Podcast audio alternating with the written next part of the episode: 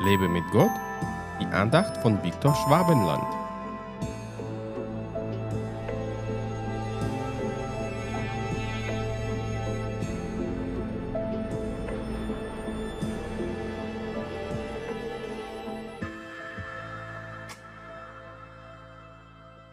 Frau Torheit ist leidenschaftlich im Verführen, sonst kann sie nichts.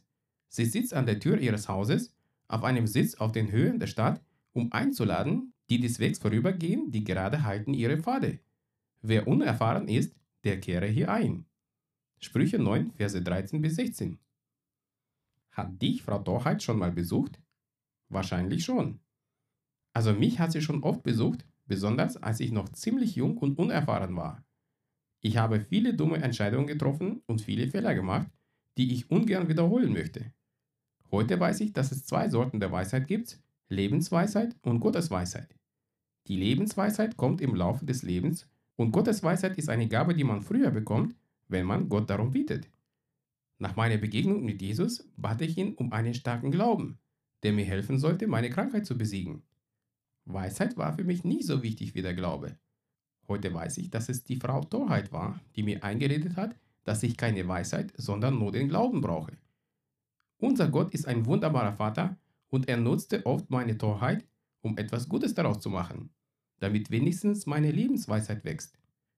Unsere Kinder machen auch viele Dummheiten, die uns Eltern manchmal sehr peinlich sind und wir uns dafür sehr schämen, aber wir vergeben ihnen und versuchen ihnen zu erklären, wie man es richtig machen soll.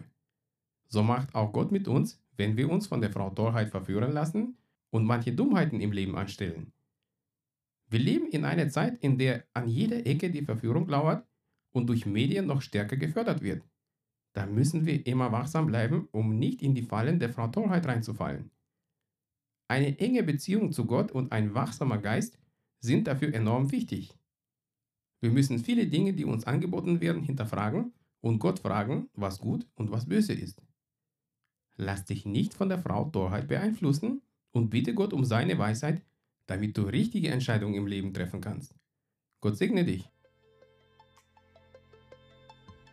Hat dich diese Andacht ermutigt? Wenn ja, dann teile sie bitte mit deinen Freunden und abonniere meinen Podcast und meinen Blog www.lebemitgott.de.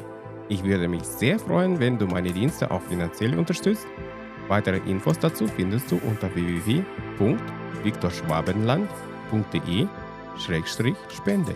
Ich danke dir und wünsche dir gottesreichen Segen.